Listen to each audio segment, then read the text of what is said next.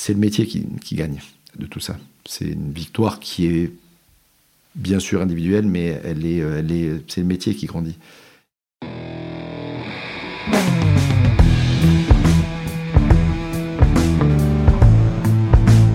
Le vin, le jaja, le pinard, le pif.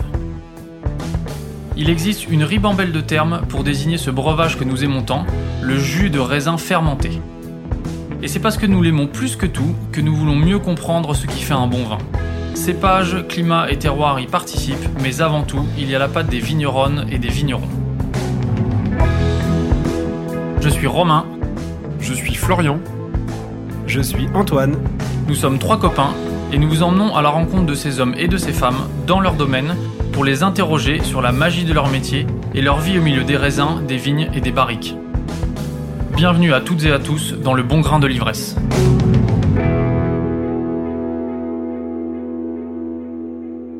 En février 2023, et pour la première fois depuis trop longtemps, le concours de meilleur sommelier du monde aura lieu à Paris. 68 candidats et candidates en lice tenteront de démontrer leur infinie connaissance des boissons et leur professionnalisme à un jury intransigeant. 68 candidats et candidates venus du monde entier pour décrocher ce titre tant convoité. Le vin y tiendra un rôle essentiel et nous ne pouvions bien évidemment pas passer à côté de ça. Alors nous avons pris notre micro et avons rencontré trois sommeliers au style très différent, mais avec la même passion pour leur métier. Trois sommeliers toujours actifs qui ont brillé et fait briller la sommellerie française dans ce concours par le passé. Philippe Forbrac, David Biro et Éric Baumard. Aujourd'hui, nous commençons avec Philippe Forbrac. Désigné meilleur sommelier du monde à Rio en 1992, il est à la tête du restaurant Le Bistrot du Sommelier depuis 1984. Mais il est également un fervent promoteur du métier de sommelier et de l'excellence qu'il exige. Président de l'Union de la sommellerie française depuis 2016, il joue un rôle de premier plan dans l'organisation du concours mondial à Paris et va vous en dévoiler les coulisses. Bonjour Philippe Forbrac. Bonjour. Permettez-moi de commencer par vous présenter euh, brièvement. Euh, vous êtes né à Marseille en 1960 d'un père comptable et d'une mère esthéticienne, si mes informations sont bonnes. Absolument. Vous baignez euh, dès tout petit dans le milieu de la restauration, puisque vos grands-parents possèdent un hôtel-restaurant à Briançon, dans les Hautes-Alpes. vous faites des études de cuisine et vous vous passionnez en parallèle pour la sommellerie. Et suite à vos études, vous exercez dans divers restaurants, principalement à Paris, et vous ouvrez en 1984 votre propre restaurant, le Bistrot du Sommelier, que vous dirigez toujours. Absolument. À côté de cette activité de, de sommelier, vous participez à des concours de sommellerie, dont le sommet est atteint en 1992 à Rio de Janeiro, où vous devenez, où vous devenez pardon, meilleur sommelier du monde. Vous vous lancez dans la promotion de la sommellerie euh, française, puisque vous participez notamment à la création du concours Un des meilleurs ouvriers de France classe sommellerie au début des années 2000, et vous êtes depuis 2016 président de l'Union de la sommellerie française. En 2023, le concours de meilleur sommelier du monde aura lieu à Paris. Euh, L'Union de la sommellerie française a euh, la responsabilité de l'organisation de, ce concours et vous en êtes donc le premier organisateur. On va parler de, votre concours euh, pour commencer. Quel souvenir gardez-vous de votre concours à Rio en 1992 C'est un moment rare dans sa vie de venir le meilleur sommelier, enfin le meilleur dans son métier, donc c'est un moment juste incroyable. Rio, en plus, est une, ville attachante, euh, une ville vibrante, une ville odorante. je me souviens, j'avais été euh, captivé par, par euh, l'émotion de, de, la ville déjà, du pays, parce qu'on avait passé quelques jours dans le sud du pays, on était à Porto Alegre. Euh, dans une période où 92, c'était déjà les fameux accords euh, de Rio, où on parlait beaucoup de la planète, etc. Donc on, avait été euh, marqué par, cette, déjà ce, point historique. Et nous étions nous balader dans, les vignobles de la Sierra Gaucha, du côté de Bento Gonçalves, Caxias do Sul, etc. Et la découverte à la fois d'un pays à travers le prisme de la viticulture, euh, un peu encore balbutiante à l'époque, ça s'est un peu développé depuis. C'est pas le pays le plus facile en termes de climat pour produire de la vigne, mais néanmoins il y a une volonté et il y a un intérêt en tout cas. Et ils ont fait des progrès.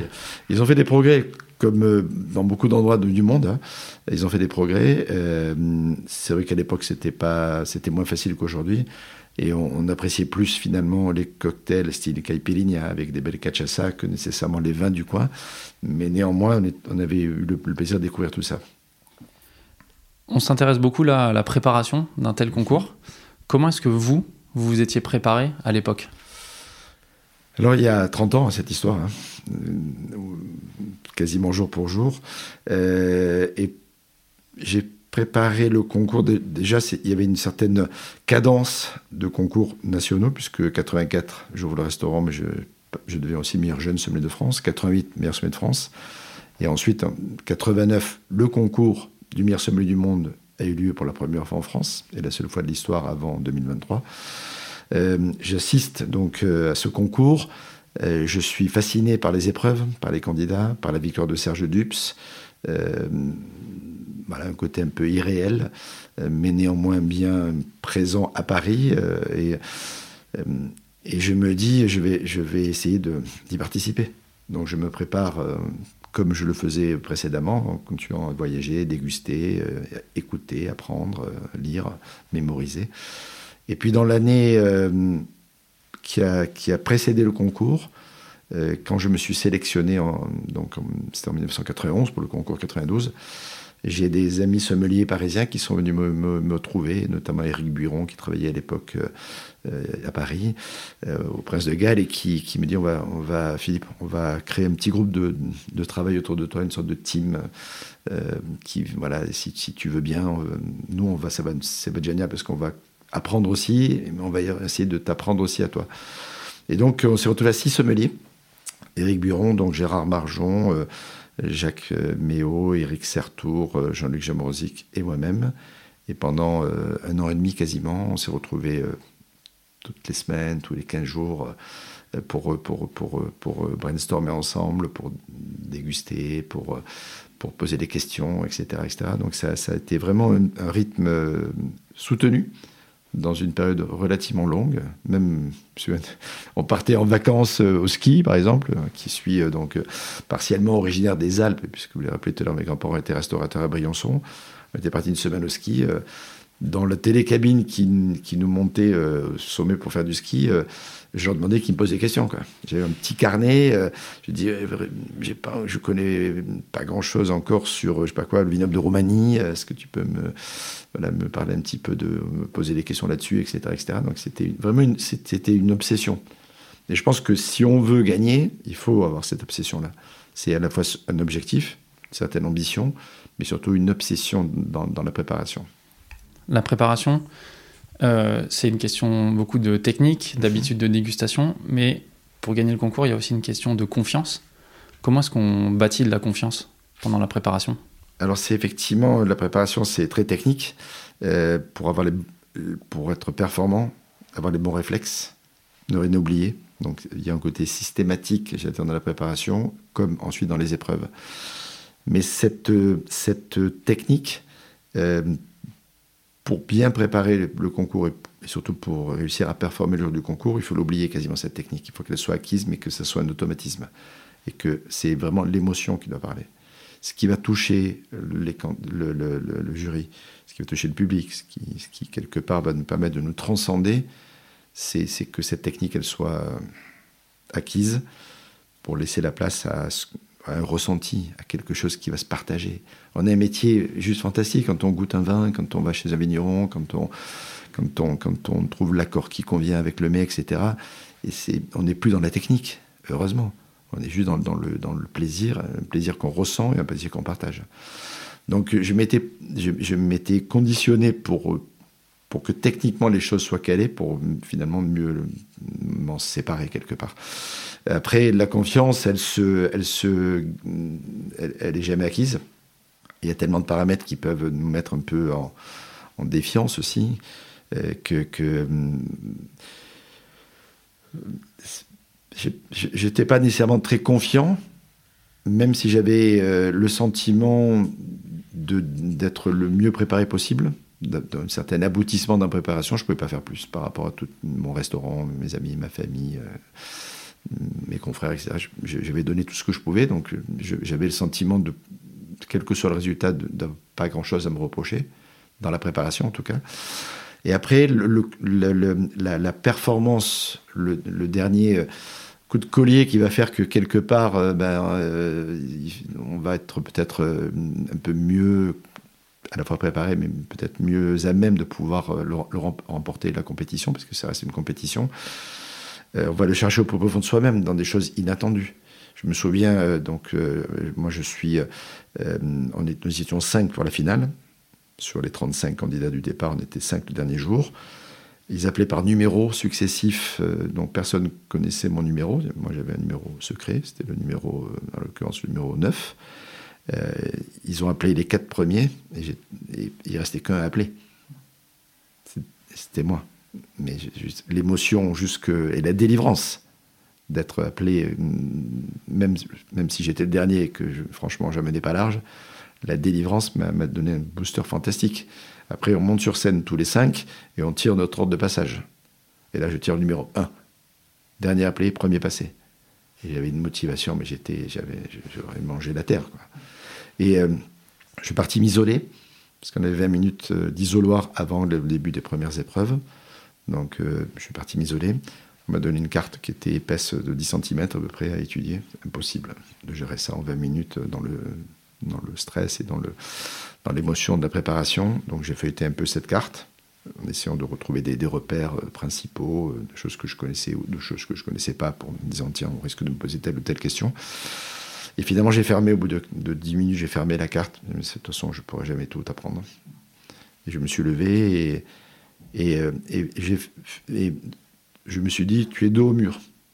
Maintenant, le destin, est là-bas. Et, au, sens propre comme au sens figuré, je me suis mis dans cet état. Je me suis mis dos au mur, réellement. J'ai marché. Et au milieu de la pièce, euh, j'ai pensé très fort à mon grand-père, qui était restaurateur, donc qui m'avait donné l'amour de ce métier, qui était décédé quelques semaines avant. Euh, et, je me suis dit, je ne peux, pas ne pas gagner. Clairement, j'ai continué à marcher vers, le, vers la porte. Euh, et ça s'est passé comme ça, que j'étais tout seul dans un univers fermé, une pièce euh, à huis clos, avec un seul personnage, mais habité par plein, de, plein d'autres personnes. Les gens qui m'avaient aidé, ma famille, mes amis qui croyaient en moi, et mon grand-père qui était parti malheureusement quelques jours avant. je me suis dit, faut, c'est aujourd'hui c'est la première fois que j'y suis et il faut aller au bout, quoi. au bout de soi-même, hein, en tout en respectant ses, ses confrères et, les autres participants. En, en quelques mots, qu'est-ce que ça vous a apporté ce titre? D'abord, euh, on peut l'imaginer une grande joie. Euh, je, le premier mot que j'ai dit sur scène, parce qu'en plus euh, le déroulé le concours était l'après-midi, après ils ont délibéré, après il y a eu le cocktail, après on nous a dit bon on va vous donner les résultats, puis le repas a démarré, puis le repas c'est des machins, et puis finalement ils nous ont donné les résultats à la fin du repas. Donc 14 euh, minuit, d'accord, pour avoir le résultat. Donc euh, le, yo-yo émotionnel, bonjour. Soit euh, la première chose que j'ai dite lorsque je, je suis, lorsque j'ai proclamé le résultat, j'ai dit c'est j'ai sauvé comme ça, je dis, c'est fini. Et aujourd'hui, tout recommence, ou tout commence. Parce que c'était un tel, telle pression de plein de choses que j'étais soulagé d'avoir passé cette étape. Je savais que beaucoup d'autres choses m'attendraient. Mais c'est vraiment le, la première réaction, quoi, je veux dire. Euh, après, il y a un truc, Gérard Basset, auquel je pense souvent, qui était euh, deuxième quand j'ai gagné le concours, donc en, en 92, et qui a gagné lui ensuite en, en 2010, euh, est parti trop tôt, euh, se souvient de la conférence de presse qui avait été improvisée à la fin de, après dans la nuit, quoi. Euh, et un journaliste m'avait posé la question en me disant, ça va être quoi la première chose que vous allez faire quand vous allez rentrer à Paris? Et je ne sais pas pourquoi, dans, dans, dans, ma tête, j'ai répondu, je vais acheter des chaises pour le restaurant. Tout le monde s'est mis à rire. Gérard, chaque fois qu'on se voyait, Gérard me disait Les chaises pour le restaurant, quand même, tu ne les jamais fait. Et j'ai dit Oui, c'est parce que je, je, je, je pensais, et j'ai pas tort, parce que ça fait 30 ans que ça continue toujours sur le même rythme, euh, que, que, que, qu'effectivement, ça allait avoir un impact sur euh, l'activité, sur la, demande, euh, au niveau de l'établissement qui était le mien. Donc ça c'est pour le clin d'œil. Après, euh, un titre comme ça, ça apporte euh, donc beaucoup de joie, beaucoup de fierté aussi. Hein. Mais c'est une fierté partagée. C'est-à-dire qu'on gagne, bien sûr, euh, et c'est nous, et c'est nous qui allons euh, euh, au charbon pour, pour, pour, les épreuves, etc. Mais c'est souvent un travail collectif. On le voit avec la préparation de Pascaline pour la France, mais dans tous les pays, c'est la même chose. Aujourd'hui, il y a vraiment une émulation et des équipes qui se mettent autour. et quand quelqu'un gagne, bien sûr, c'est un titre individuel, mais le pays, les gens qui étaient autour, les amis qui sont même d'autres pays, etc., tout le monde est très content finalement. Ce qui est, ce qui est important, et, je le ressens d'autant plus aujourd'hui que, comme je disais tout à l'heure, je, suis très engagé au niveau de la semellerie depuis très longtemps, parce que je suis élu depuis plus de 25 ans dans des responsabilités, que ce soit nationales, internationales euh, ou autres. Donc, c'est le métier qui, gagne de tout ça. C'est une victoire qui est bien sûr individuelle, mais est, c'est le métier qui grandit il grandit parce que, bah, parce que les performances, parce que les, les exigences, parce que l'adaptation, parce que, parce que le climat, parce que plein de choses bougent. Euh, et, que finalement, c'est un peu le, le, reflet de tout ça qu'on véhicule. Et euh, comme je le dis souvent à mes troupes actuellement pour le concours 2023, je dis, on espère tous que notre candidat favori va gagner, euh, et légitimement, nous, on a une belle candidate française, par exemple, mais euh, on respecte tous les autres, et surtout, ça doit être la sommellerie qui doit gagner. Susciter des vocations, ouvrir euh, des, possibilités d'avenir pour les jeunes ou les moins jeunes qui veulent se reconvertir, etc. Ça, c'est la vraie victoire, à mon avis. Justement, ce métier, la sommellerie et le concours, en 30 ans, qu'est-ce qui a changé? Alors la sommellerie, elle s'est davantage professionnalisé, il y a beaucoup plus de, précision dans, les formations, il y a plus de reconnaissance. Il y a beaucoup de pays aussi qui ont découvert la sommellerie. Le sommelier, pour nous, c'est évident. Dans certains pays, ils ne connaissaient même pas euh, l'existence. Ce qui, est, ce qui est formidable aussi, c'est que le mot sommelier est devenu international aujourd'hui. Avant, moi, je me souviens 30 ans, euh, l'un c'était wine cellar, wine waiter, wine euh, machin. Enfin, c'est plus trop. Aujourd'hui, c'est le mot sommelier qui est effectivement reconnu. On a travaillé j'ai participé aussi un petit peu, mais avec d'autres sommeliers, à une reconnaissance officielle, une définition officielle grâce à l'OIV, hein, et un travail qu'on a fait avec eux. Aujourd'hui, euh, c'est un métier euh, reconnu, identifié, qui correspond à une formation particulière, et cette formation, elle est mise en œuvre au niveau international. On avait, nous, en France, à l'époque, une bonne formation. C'était le cas en Italie, en Espagne, euh, en Angleterre, dans quelques pays, en Belgique. Et puis, dans le reste du monde, la formation, elle était quand même très limitée. Aujourd'hui, euh, la formation, elle est euh, mondiale, quasiment. Et même dans les pays où il n'y a pas de formation, et même certains pays où il n'y a pas d'association de sommeliers, parce qu'aujourd'hui, il y a 63 pays qui sont membres, il y a beaucoup plus de pays dans lesquels il y a des sommeliers et qui, ont des velléités d'ailleurs à rejoindre l'association internationale, il y a de, plus en plus de, sommeliers qui vont se former, même ailleurs, y compris en France, et qui retournent dans leur pays. Et ce sont, ils deviennent des vrais ambassadeurs du métier. Donc ça, ça a vraiment changé. Après, euh, il y a beaucoup de choses qui ont changé en 30 ans. Le climat a changé, donc le style des vins a changé, par exemple.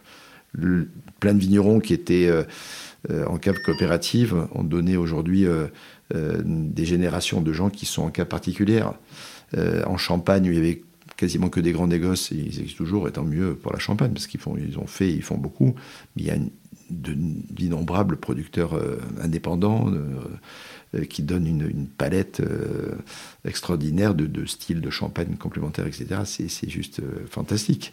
Il y a des vignobles qu'on a vu poindre et qui aujourd'hui se révèlent être des jolis vignobles. L'Angleterre est un bon exemple. L'Angleterre a doublé sa surface viticole dans quelques années.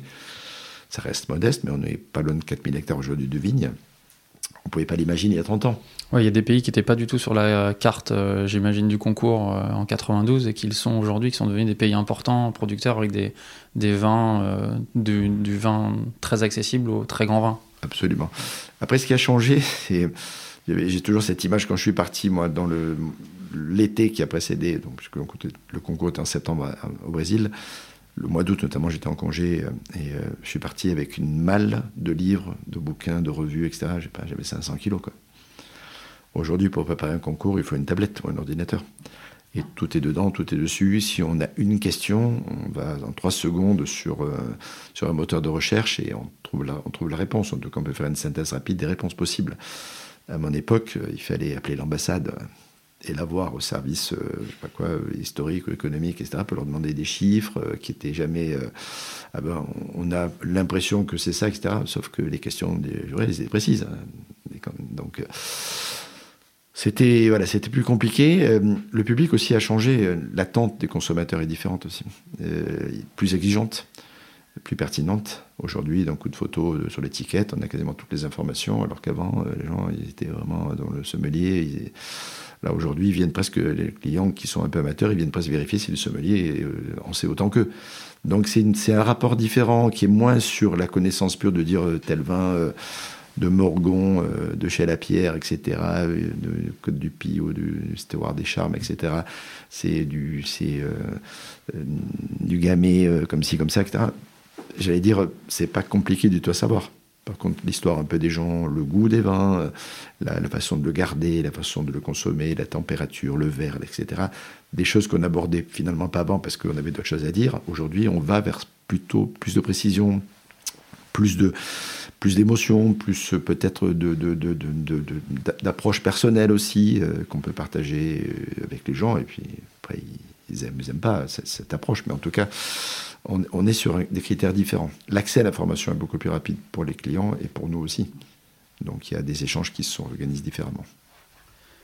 Vous l'avez mentionné déjà, la candidate française euh, l'an prochain pour le concours, ce sera Pascaline Lepelletier qui exerce à New York. Mhm.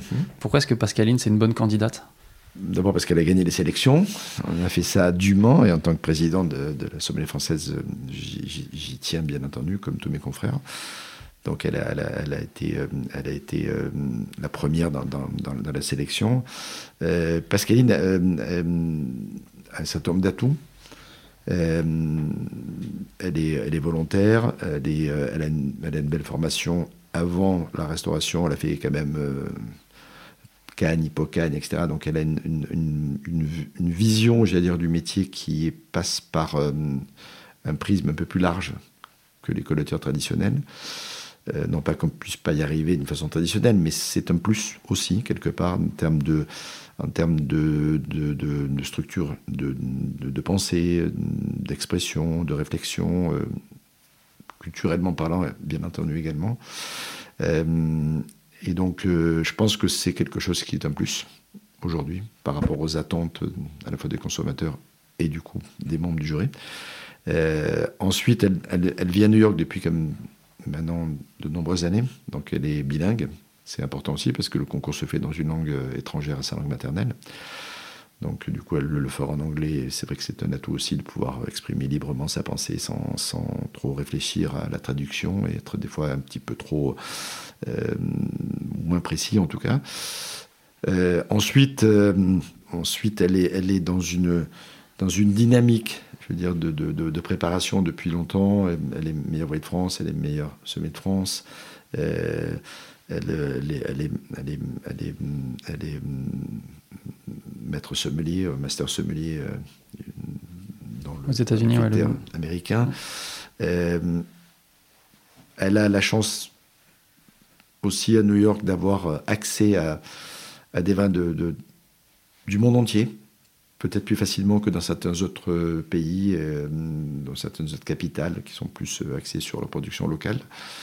et puis elle est, volontaire dans le fait de continuer à apprendre, toujours, et de, de, de profiter aussi. Et c'est vrai que c'est, je l'avais déjà vécu moi à mon époque, mais préparer un concours, c'est juste euh, se mettre un objectif qui, par rapport au quotidien qui est très euh, chronophage de notre métier, euh, nous permet justement de continuer à apprendre, d'apprendre vraiment et d'apprendre avec précision et profondeur.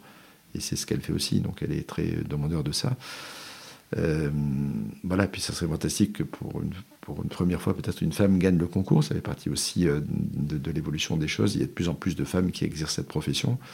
Pour l'instant, il n'y a pas encore de femmes qui ont gagné. Et il y, en a un certain nombre qui vont représenter leur pays encore en 2023. Il y en a déjà eu beaucoup, euh, il y en a de plus en plus. Pourquoi est-ce que c'est important pour la France d'organiser ce concours? Alors c'est important pour la France parce que, hum, parce que, parce que la France est l'un des berceaux de la sommellerie mondiale. Hein. La, plus ancienne association euh, au monde a été créée euh, à Paris en 1907. la France est le lieu où a été créée l'association de sommellerie internationale en 1969. Euh, la France a eu la chance une seule fois dans l'histoire, depuis 1969, d'organiser le concours en 89. Euh, euh, et, on pourrait imaginer que finalement on est gâté, qu'on a tout et qu'on n'a pas besoin de ça. Et finalement, on s'aperçoit que revenir sur les fondamentaux de l'histoire, de temps en temps, je pense que c'est, fantastique pour nous parce que, parce que on a l'impression parfois que c'est un peu loin, même pour nous, hein, des compétitions. Euh, et, donc c'est important pour nos jeunes, pour, pour notre métier, dans le berceau effectivement de, de, de l'origine. Mais c'est important aussi, à mon avis, pour les autres. Après, c'est que on, a voté pour nous, hein, parce que c'est un peu comme les JO ou, la Coupe du Monde. Il y a un vote de pays. On fait une, donc c'est, parce que je pense que euh, on, la France reste dans l'esprit euh, des sommeliers du monde.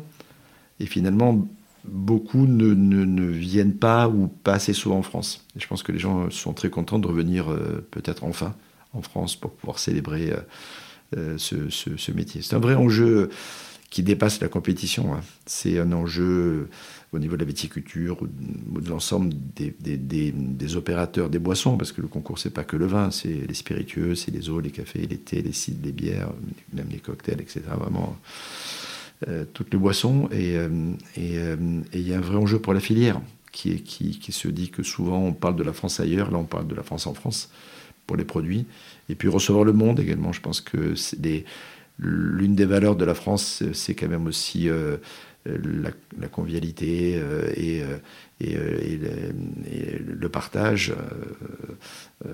voilà, avec ces, ces, forces latines qui sont les nôtres. Et on est très heureux justement d'acquérir le monde pour faire briller la sommellerie internationale. Merci Philippe Forbrac et rendez-vous en février 2023 pour ce merveilleux concours. On compte sur vous. Merci.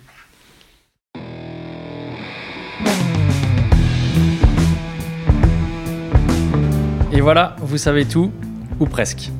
La Sommellerie internationale s'invite à Paris du 7 au 12 février pour un concours d'anthologie et on espère que cela vous excite autant que nous. Merci Philippe Forbrac pour votre accueil et votre engagement dans ce beau métier. Je suis Romain Becker et vous écoutez Le Bon Grain de l'Ivresse. À la réalisation, Romain Becker, Antoine Sica et Florian Nunez. Merci à Emmanuel Nappé pour la post-production, à Emmanuel Doré pour le générique original et à Léna Mazilu pour les graphismes. On se retrouve très vite pour de nouvelles aventures viticoles. D'ici là, éclatez-vous et buvez bon